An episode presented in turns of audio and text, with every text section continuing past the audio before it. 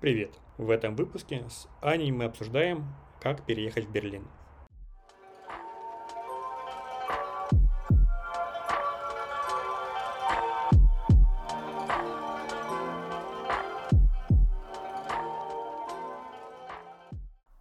Кем ты была до февраля 22 года? ровно тем же, кем я являюсь сейчас. Сейчас моя жизнь, она стала еще интенсивнее и еще активнее чем это было, когда я была, жила в Москве или жила в Питере. Изначально я вообще из сферы э, высшего образования и науки. Я последние 8 лет работала в университете, в университете ИТМО в Санкт-Петербурге и занималась все эти годы развитием сферы высшего образования, образования детей, пиаром, коммуникациями, маркетингом, то есть все, что касается академической среды в ее таком классическом широком понимании.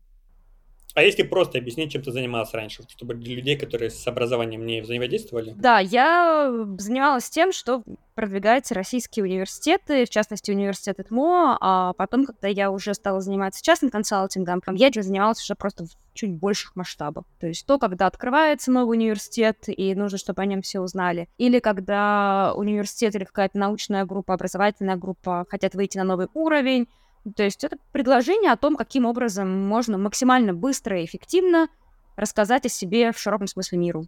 Вы решили переезжать до начала войны, правильно?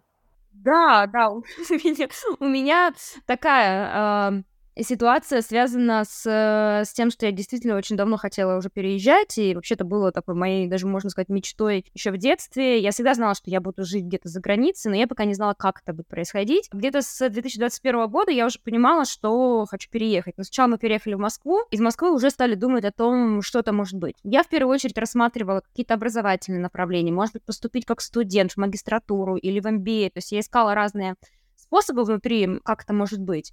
Но в итоге все это получилось уже по-взрослому, по-настоящему, без каких-либо там студенческих виз, а, потому что у меня было предложение по партнерской работе с моими коллегами из Берлина, и, соответственно, когда стало понятно, что есть возможность поехать, мы просто с семьей переехали. И это действительно совпало с а, началом войны. Мне кажется, что многие мечтают о такой возможности, чтобы им коллеги предложили работу за границей, можно было переехать. Как это происходит?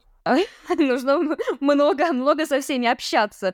Сначала хотела ответить, что нужно много трудиться, а потом поняла, что, знаешь, это какой-то бесполезный ответ просто, потому что такое огромное число людей так много трудится, но не всегда получается так, как хочется. Поэтому нетворкинг, нетворкинг, общение, а, огромное количество друзей, связей. Мне кажется, что именно это сейчас является той самой новой да, валютой, той ценностью, которая, которая обрастает человек. И если у тебя есть большое комьюнити свое, друзей, знакомых, коллег, и вы поддерживаете взаимоотношения, то вопрос переезда, смены деятельности, я не знаю, смены сферы, это все становится намного проще. Общайтесь, общайтесь, поддерживайте взаимоотношения друг с другом. Мне кажется, что это очень ценно в современном мире. Это дает тебе возможность очень гибким быть и оставаться там, где тебе нравится.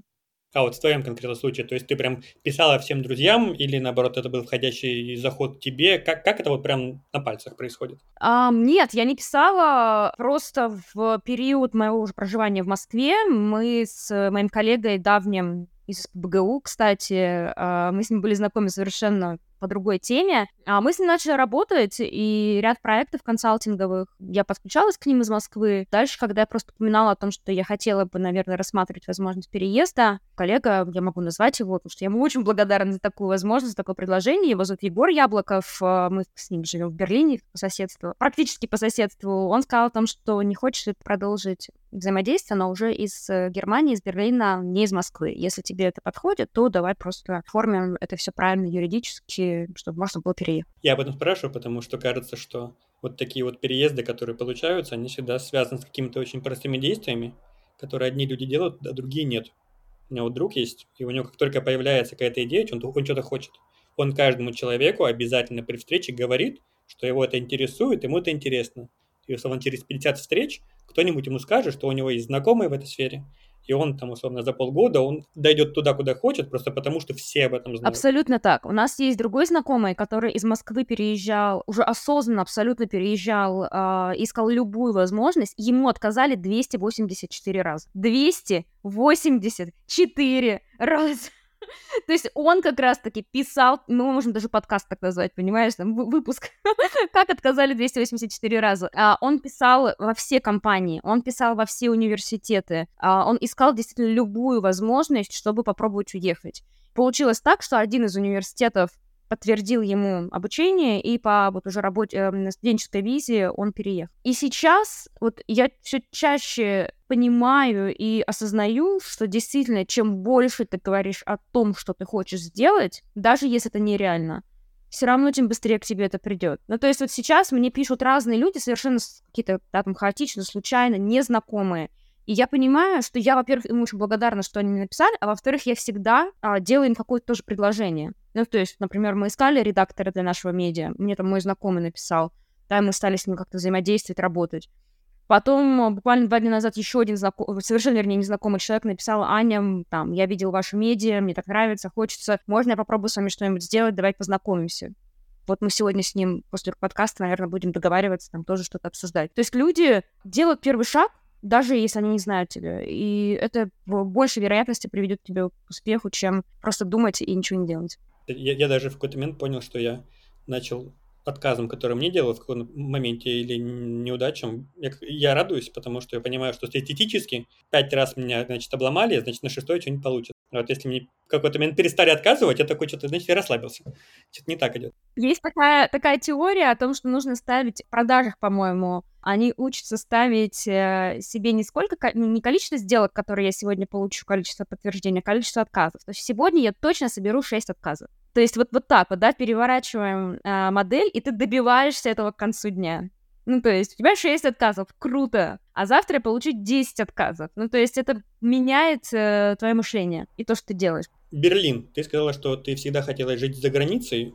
Всегда ли ты был Берлин? Насколько это вообще был осознанный выбор? Это никогда не была Германия. В моих мечтах это всегда была, наверное, Америка. Максимум, не знаю, ну, что-нибудь э, какая-нибудь далекая Австралия, не знаю, самая нереальная. А Берлин оказался совершенно случайно. Мы были один раз в жизни в Берлине, это было полтора дня, у меня был шестимесячный грудной ребенок, и я приехала в командировку со своим мужем, то есть муж был в командировке, а я, значит, хвостом поехала с ребенком, чтобы не провести 14 февраля дома одной. Все, что я помню про Берлин, это единственная улица вдоль нашего потрясающего Тиргартена. Мне очень понравилось. Все, после этого я просто думала о том, что как было бы круто переехать в Берлин. Около отеля, где мы жили, стоял памятник Гумбольту. Я подошла к этому Гумбольту, и знаешь, как вот есть традиция там потереть памятник, загадать желание. И я такая говорю, Гумбольд, пожалуйста, сделай так, чтобы я переехала в Берлин. Я не знаю, как это может быть. Это было за три года до переезда, за четыре года до переезда. И я забыла про это вообще. И потом вот получается так, что Егор, мой коллега, он жил в Берлине, у него юридическая компания в Берлине, и вопросов больше не было. Но сейчас этот Гумбольд, который стоит э, около здания фонда Гумбольда, я постоянно к нему подхожу, загадываю желание. Мой сыночек теперь вместо Дед Мороза тоже загадывает желание этому Гумбольду. И у нас есть такая традиция, теперь все, кто со мной гуляют по Берлину, я им говорю о том, что есть самое волшебное место. Это памятник Гумбольда около его фонда, рядом с нашим домом. Если вы хотите, чтобы ваше желание сбылось, потрите ему палец, и он все сделает. Как тебе Берлин в такой случайной череде? Насколько это твой город? Это на сто процентов мой город, мое место это какое-то невероятное совпадение. Опять же, мы ехали в никуда. Ну, у меня всегда так было. Я переезжала из там, своей деревни, где я выросла, в Петербург, где я до этого ни разу не была. То есть вот ты приехал, все, у тебя нет пути обратно, у тебя билет в один конец. Потом я переезжала из Питера в Москву, в которой я тоже никогда не жила, и я там знала буквально две улицы. И из Москвы мы переезжали в Берлин тоже, опять же, да, вот когда ты вообще не знаешь город, ты был только на одной улице, и все. И Берлин это стопроцентное попадание, потому что, ну, во-первых, потому что район, в котором мы живем, он очень хороший, он очень зеленый, он очень такой тихий, замечательное место. Это, конечно, 50% успех. Вторая часть, а, почему мне нравится Берлин, потому что в Германии, в Берлине вообще очень много людей, которые сюда переехали. И если даже они не переехали, они очень часто приезжают в Берлин. Поэтому атмосфера постоянных встреч, постоянно какого-то комьюнити, которое вокруг тебя, каких-то мероприятий. То есть я не чувствую абсолютно, что я живу где-то за границей. У меня вообще нет такого ощущения. Ни на секунду его не было. И очень часто я понимаю, что наша ситуация — это исключение из правил. Большинство людей, они не сталкиваются с этим. Они переживают этот да, период климатизации, значит, привыкания. Нет, у нас такого не было. С первого дня все. А это связано с тем, что именно русскоязычные переехало много, да, знакомых ваших? Мне кажется, это связано с твоим отношением, почему ты переезжаешь. То есть, исходя из того, что моя внутренняя цель амбиция переехать, она была не от того, откуда я уезжаю, а то, куда я еду. Ну, то есть, действительно, то есть во мне эта мысль, она давно сидела, и я понимала, что просто вот настал момент, когда я реализую сейчас этот план. Поэтому ощущение внутреннего удовлетворения, радости и шага вперед, оно было, да, преобладающим. Конечно, безусловно, все то, что окружало сейчас этот переезд, и э, то, что окружает переезд моих, ну, многих моих знакомых, омрачает ряд да, там, ситуаций, ты понимаешь, что многие люди вынуждены это делать. У многих людей там депрессия, у них не такое состояние внутреннее от, от, от того, что они находятся здесь, но я очень стараюсь им как-то помогать, поддерживать их, понимая, что ну, должен быть кто-то, кто вот несет позитивную э, ментальную какую-то повестку, проживая здесь, и в общем, я стараюсь нести это звание с гордостью. Расскажи, как был ваш переезд? Я так понял, что он совпал с войной, и я думаю, что вы столкнулись примерно с теми же проблемами, что и те, кто не планировал переезд. Слушай, я бы хотела тебе сказать, что да, но это не так. Опять же, потому что ну, все каким-то чудесным образом совпало. Э, чудесным, я имею в виду, для нас образом совпало с точки зрения сроков и определенных да, там, этапов. То есть, например, два года была закрыта возможность из Питера приехать в Финку по туристической визе. Ну, нельзя было, да? А в июле, когда мы собрались переезжать, резко открыли э, границу с Финляндией.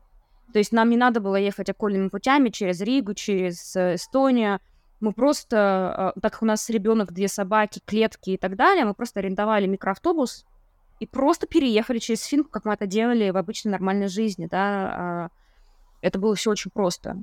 Мы подготовили документы, визы и все остальное тоже очень быстро. То есть, э, имея определенные, опять же, знакомых, которые там кто-то визы делает, кто-то, я не знаю, там поездками занимается. Мне просто написала моя знакомая и сказала, Ань, потрясающая возможность сейчас быстро сделать испанскую визу в Москве. Приезжайте, потому что мы были в Ереване, мы приехали из Еревана в Москву, сделали визу, Шенген. С Шенгеном мы съездили на Мальту, получили американскую визу, потому что она у нас закончилась. Вернулись э, в Питер, сделали немецкую визу, уже рабочую визу Д. Да, я ждала какого-то внутреннего подвоха и какой-то не знаю, каких-то непредвиденных событий, но, к счастью, к огромному, с точки зрения документов, все остального они не произошли, а те там ужасные события, которые начались в виде мобилизации осенью, а мы уже это застали, находясь здесь, в Берлине. Расскажи, наверное, как раз про эту визу. Кажется, что многие в Германию уезжают.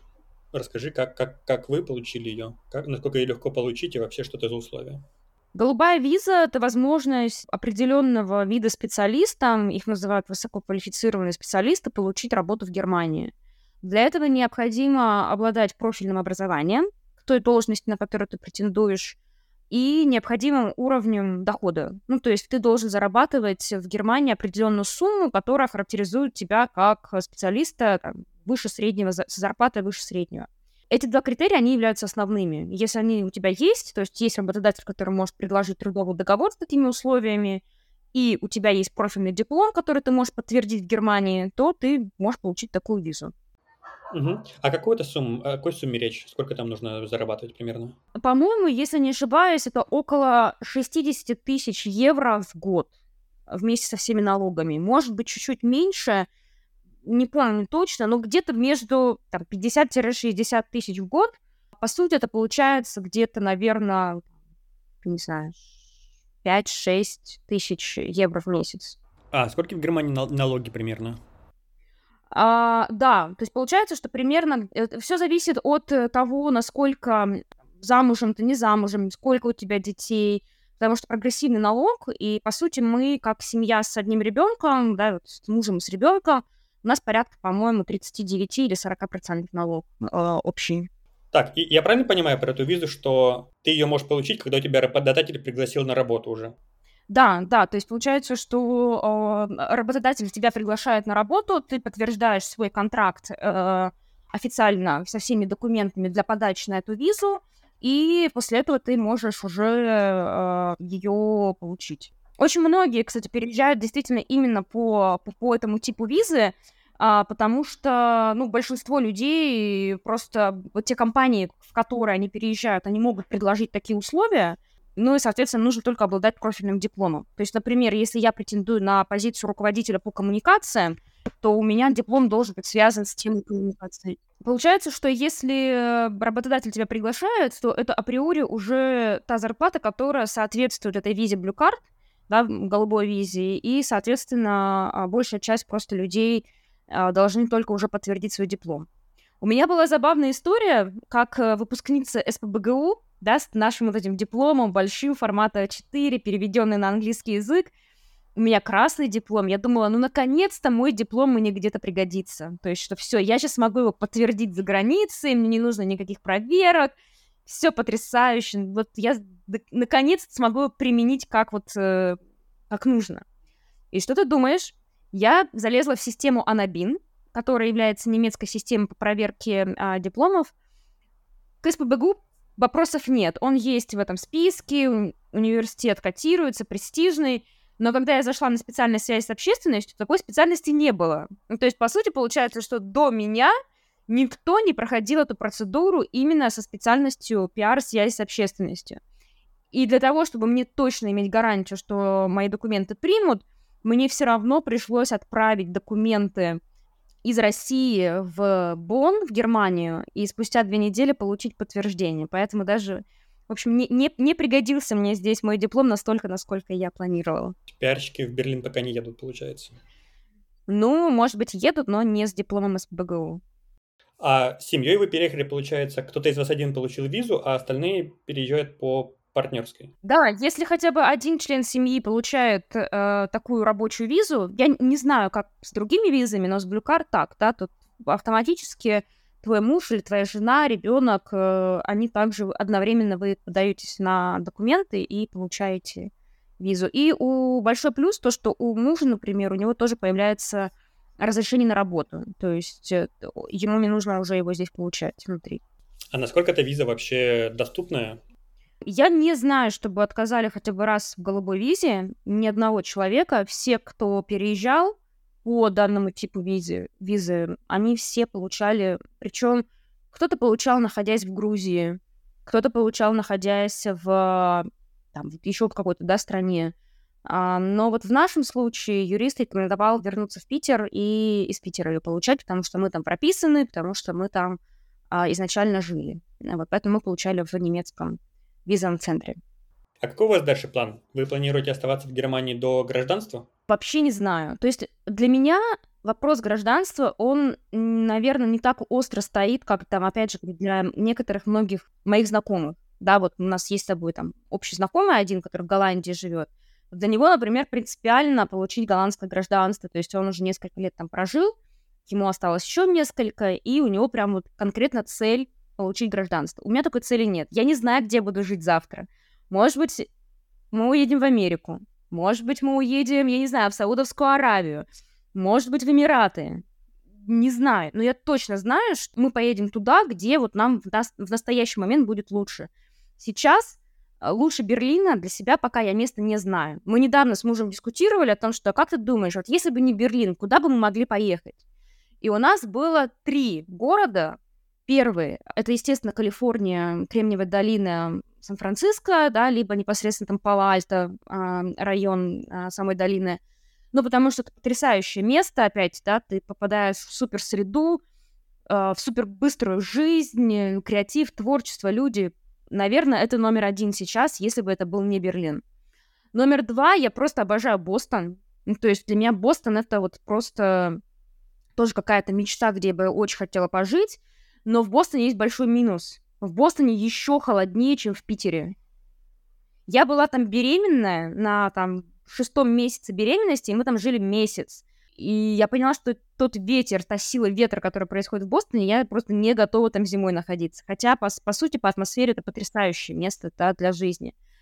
И третье место, а, наверное, в сравнении с Берлином, это Лондон. Лондон, потому что это ну, хаб номер один экономический, там, технологические и так далее. Я тоже не была ни разу в Лондоне. Огромное количество моих друзей переехало именно туда. Я сейчас хочу поговорить с ними, понять, как они живут, что они делают, как у них строится жизнь. Может быть, мы съездим просто проверить, посмотреть. Поэтому мы такие исследователи своей жизни и тех мест, где классно было бы пожить. Я тоже Лондон рассматривал, но я тоже поговорил с ребятами. Я рассматривал его как базу, то есть там взять, получить документы, жить там большую часть времени и ездить по Европе. Но потом оказалось, что после Брекзита у людей, которые живут в Британии, а особенно которые понаехали не британцы, у них с Шенгеном та же проблема, что и в другой стране. То есть ты получаешь Шенген под, под даты поездки, и ты, получается, переезжаешь на остров, из которого выбраться особо не можешь. И я как-то тоже постыл к этой идее. Ну, в общем, поэтому пока, пока Берлин, не знаю, я не знаю, куда нас занесет судьба, понимаешь? Ну, то есть вот у меня нет таких прям просчетов очень четких, да, опять же, говорю, как у большинства моих знакомых, что там нет визы, там можно путешествовать, здесь еще что-то, здесь еще что-то. Вот пока двигаюсь как, как, как получается. А сколько у вас график планирования сейчас? Насколько вы знаете, что будет с вами дальше? Три недели. Ну, то есть вот я серьезно говорю, вот сейчас, например, у нас в, на горизонте трех недель я понимаю, что мне нужно съесть Люксембург, и, скорее всего, в ноябре, если получится, вот я сейчас билеты буду покупать, мы поедем опять в Калифорнию, в Кремниевую долину. Все, дальше я пока не знаю, как, как, как строится будет жизнь. Все очень много факторов на это влияет, и исходя из того, что ты не привязываешься к тому, что ты делаешь, и где ты живешь, и как ты вообще, чем ты занимаешься, легче маневрировать. Я абсолютно серьезно говорю, то есть я сейчас не а, не, не придумывать, да, вот мы так живем. То есть мы, вот, мы вот так вот живем по какому-то течению, потому что происходят такие вещи, которые ты просто не можешь предугадать. Как положительные, так и, и, так и отрицательные. И держать себя в этих рамках просто по привычке, ну, не хочется. Ну, у вас должно быть, не знаю, там все, все, все, что я слышал про Берлин, что там невозможно снять, снять квартиру, и что там, если ты ее нашел, то вцепись в нее зубами и ногами, и, значит, не отдавай. Нет, знаешь почему? А, потому что мы сняли квартиру в Берлине, еще находясь в Москве. Долгосрочную, на два года с контракта. Это невозможно. Просто, понимаешь, вот люди, которым я рассказываю, они говорят, мы тебя ненавидим просто. как ты это делаешь? Но это правда. Просто потому что так сложилось, что у агента, с которым я познакомилась дистанционно, через, опять же, моего коллегу Егора, у нее была знаком... там, был знакомый который сдавал квартиру в Берлине. И он сам из России, и ему как бы понятно, почему люди уезжают, да, и понятно, почему они могут арендовать там его квартиру и так далее. И все. То есть мы подписали договор дистанционно, по скану, без каких-либо документов, без там шуфы. Шуфа — это такая некая налоговая проверка, да, если у тебя задолженность без э, немецкого счета, без всего. Мы даже первые три месяца не платили ему, потому что мы не могли это сделать исходя из того, что у нас не было счета, ну, как бы счет не открыт было в Германии пока, вот, ну, просто процедура занимала какое-то время. вот, вот так вот бывает. Мы нашли садик буквально там за две недели, хотя нам все говорили, вы не найдете садик в Германии, это невозможно. Мы, понимаешь, вот мы живем уже э, полтора года почти в Берлине, и у меня только было две ситуации, которые вот я могу описать как такие, ну, немножко неприятные. А, даже, наверное, одна. Первая ситуация — это то, что в Берлине очень часто, в Германии, соседи могут оставлять свои посылки у тебя. То есть приезжает там Amazon, он говорит, вот еще две посылки для ваших соседей, примите, они к вам потом зайдут. Да, примем. А у нас собаки живут. И один раз собачка просто сожрала половину посылки нашей соседки.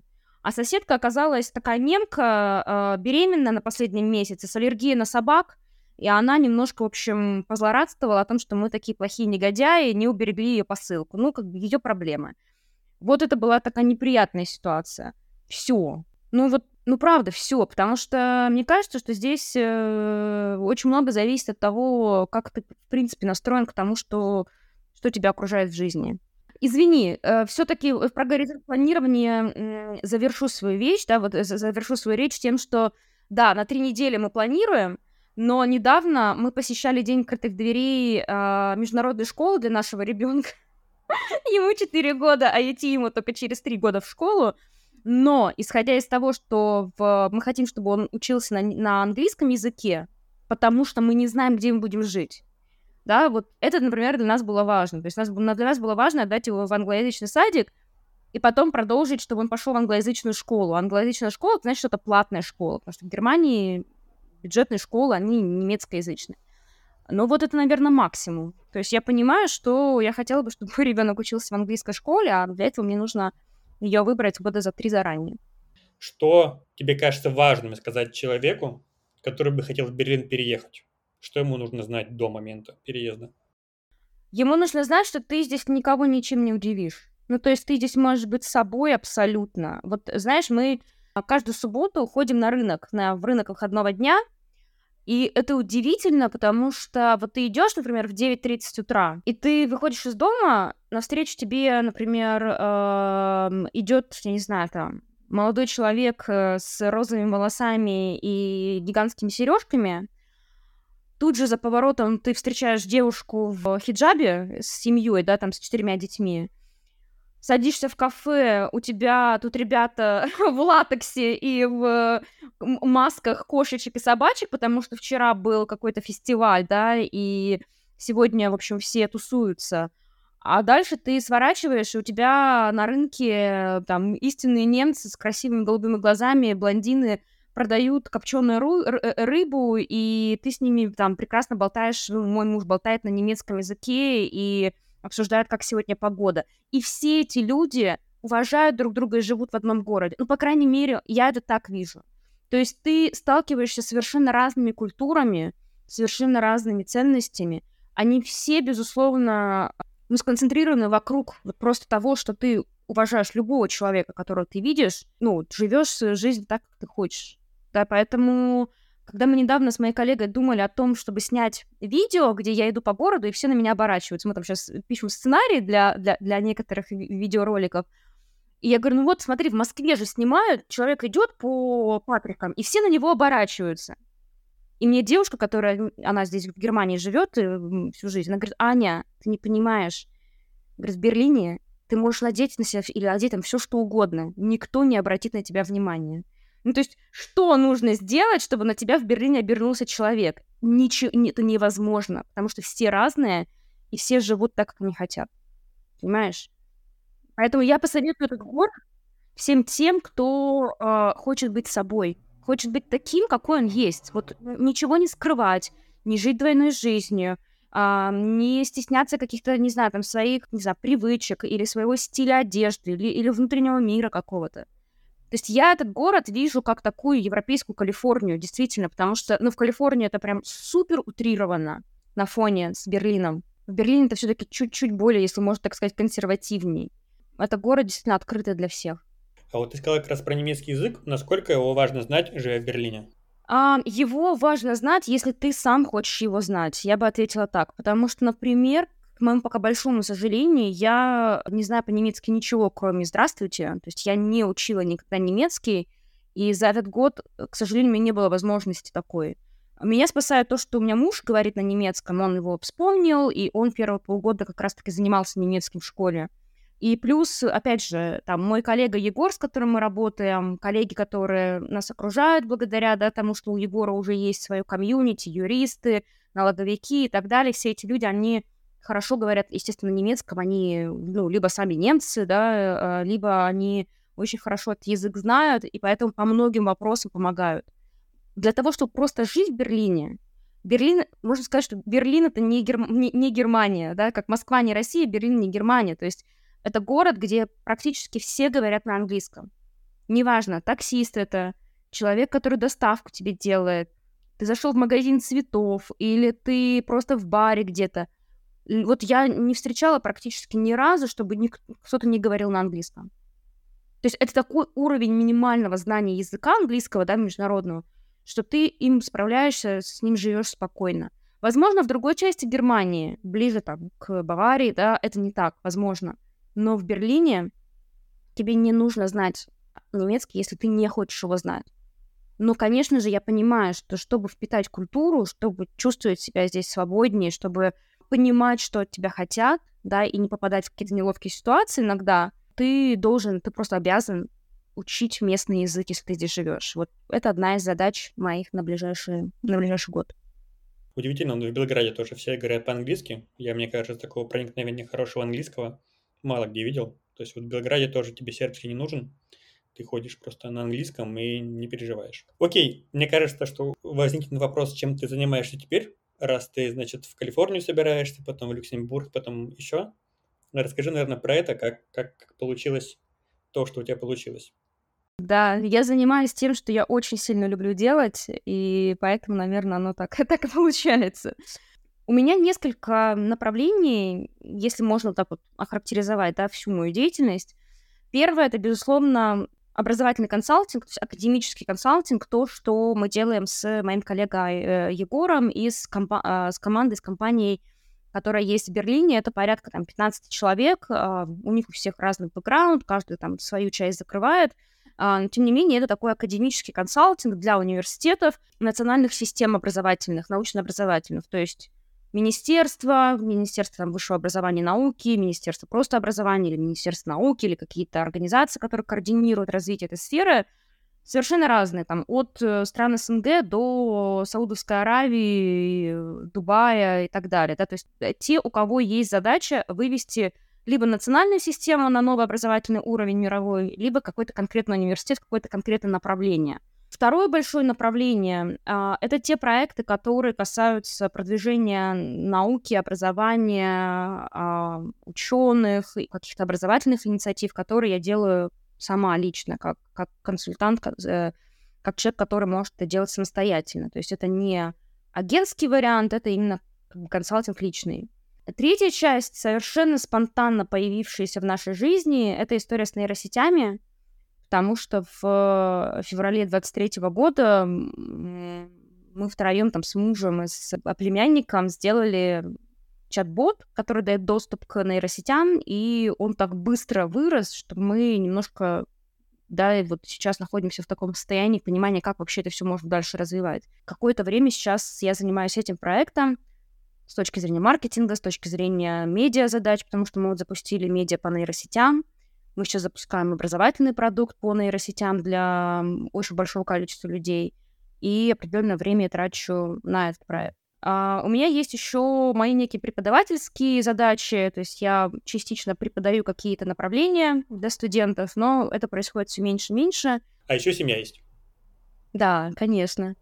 Вот я неожиданно понял, что у меня уже несколько там женщин было в подкастах с семьей и с детьми, и у меня вот этот вопрос мимо меня проходил всегда. Вот как, хотя бы в пропорциях, можно совмещать это в одном дне, когда у тебя есть дети, когда у тебя есть несколько проектов, и это все постоянно, и это все с каждым днем все хуже и хуже.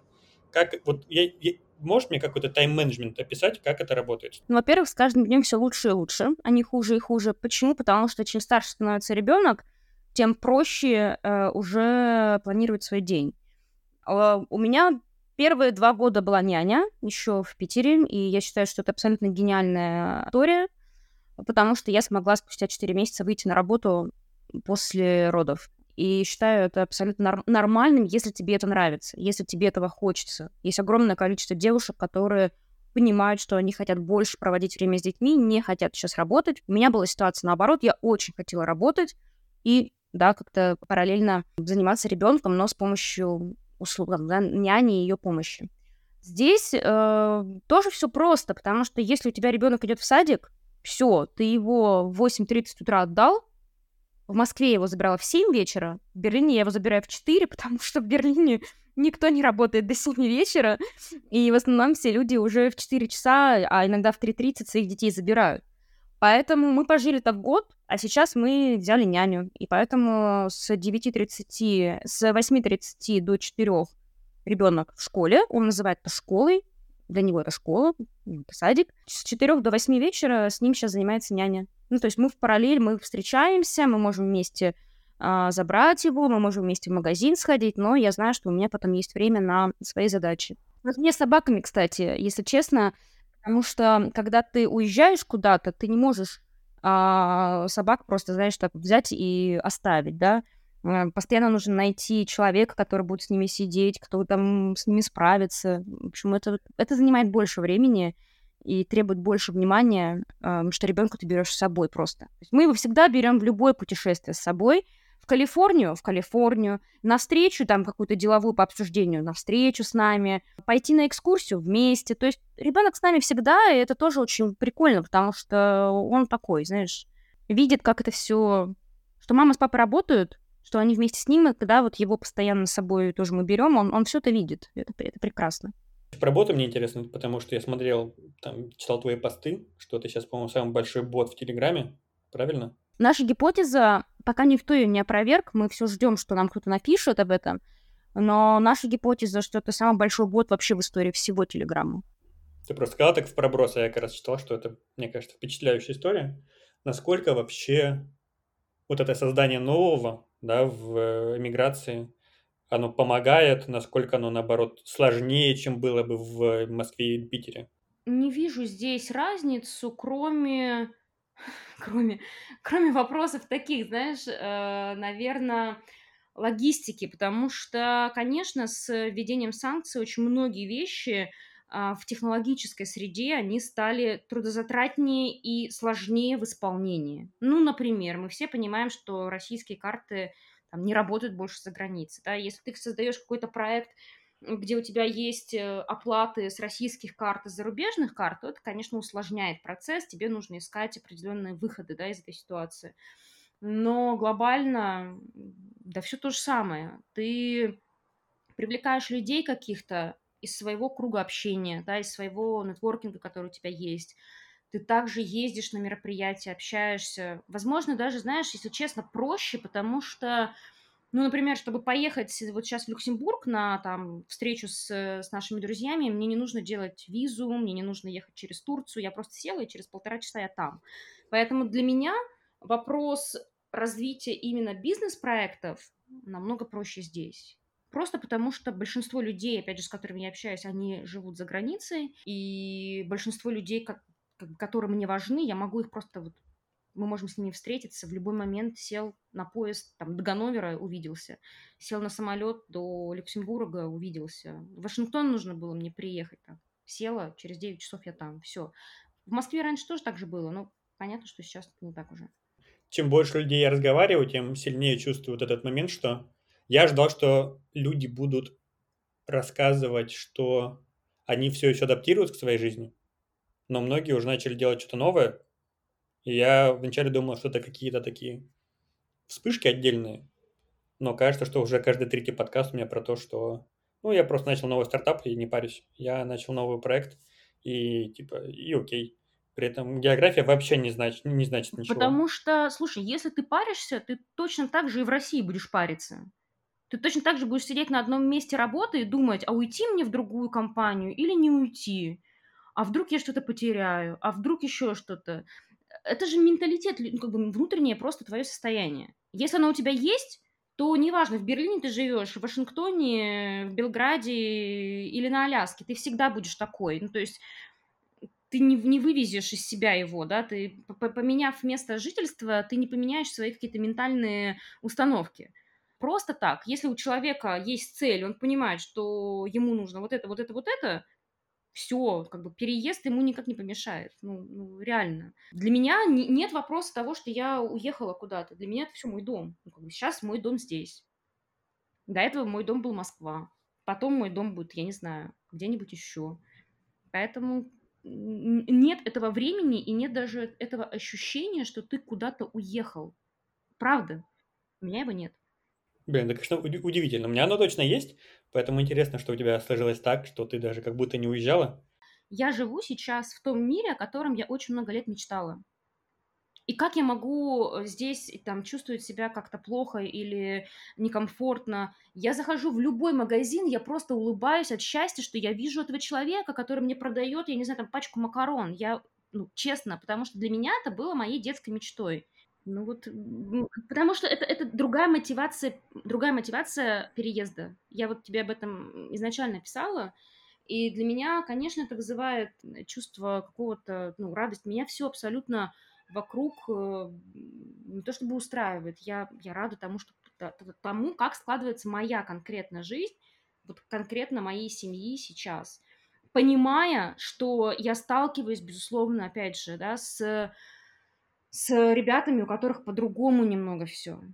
если честно, то они как бы тоже кучкуются вот как-то вместе. Им нравится обсуждать определенные вопросы, которые их волнуют. Я не могу разделить определенные проблемы, которые у них есть.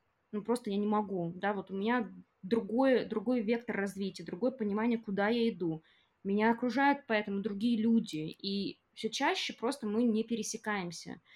Я в конце обычно спрашиваю, про что я не спросил, тебе кажется важным сказать. Есть ли такое?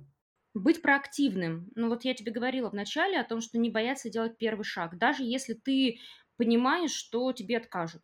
То есть история о том, что ты где-то не нужен, опять же, неважно, в Москве ты живешь и хочешь перейти из одной корпорации в другую корпорацию, или ты из маленького городка переезжаешь в большой город, э, или ты из России переезжаешь за границу – вот чтобы не было вообще даже мысли о том, что ты где-то кому-то не нужен. Это все в твоей голове. Ну, то есть ты везде нужен, если тебе это интересно.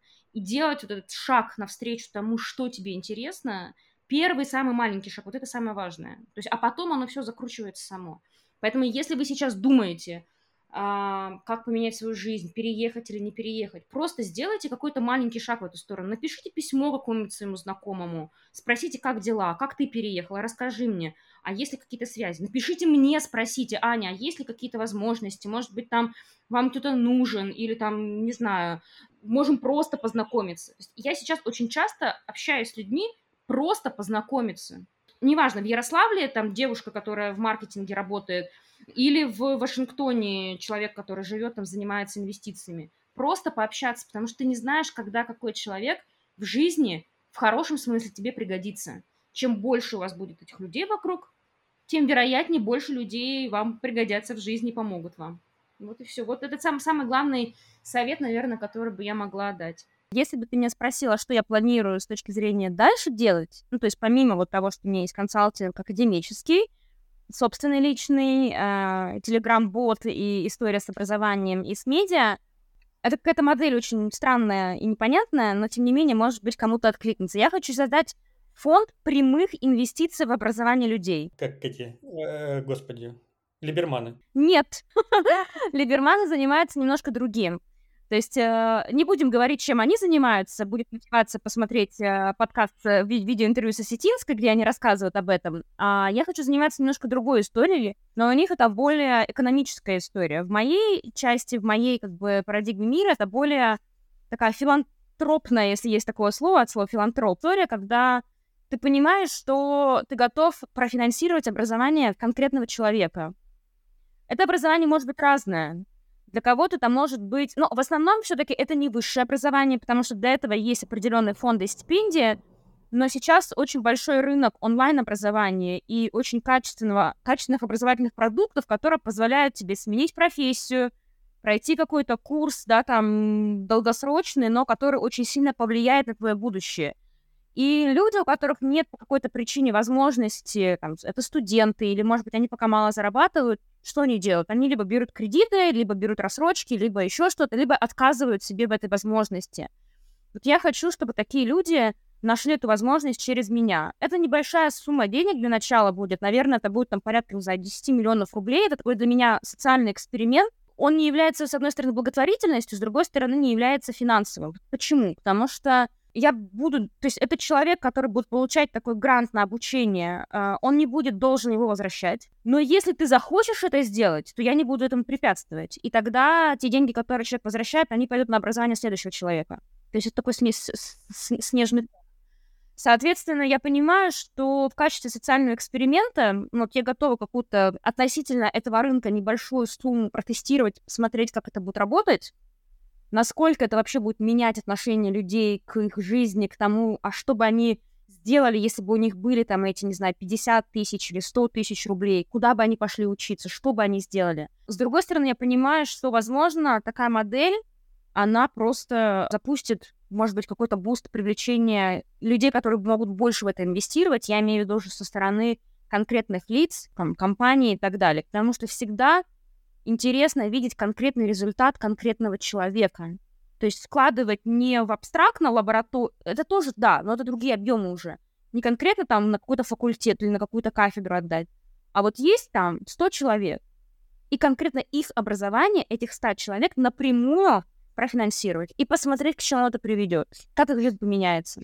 Но вот я хочу провести такую вещь, э, возможно, ну просто вот создать такую новую модель. Посмотрим, пока не знаем. В идеале, конечно, это должно превратиться уже в образовательный фонд, действительно, с разными людьми, которые будут инвестировать в него, с какими-то там возвратами в образование этих людей. Но, тем не менее, пока, пока это выглядит так. Идеями, амбициями ты начинаешь по-другому формировать свою личную цель и что ты хочешь, из-за этого у тебя появляется больше желания делать что-то и менять свою жизнь, ну и так далее, да, и ты, и ты больше начинаешь еще учиться. То есть я сама прошла этот путь, понимаю, насколько действительно буквально 2-3 образовательных классных продукта поменяли очень сильно мое окружение, мои взгляды на то, что я хочу делать. И вот я понимаю, что у меня есть такая возможность вкладывать в свое образование, а у многих людей ее нет пока, или они не понимают ее ценность. Вот мне хочется попробовать такую группу людей собрать и попробовать, что из этого получится.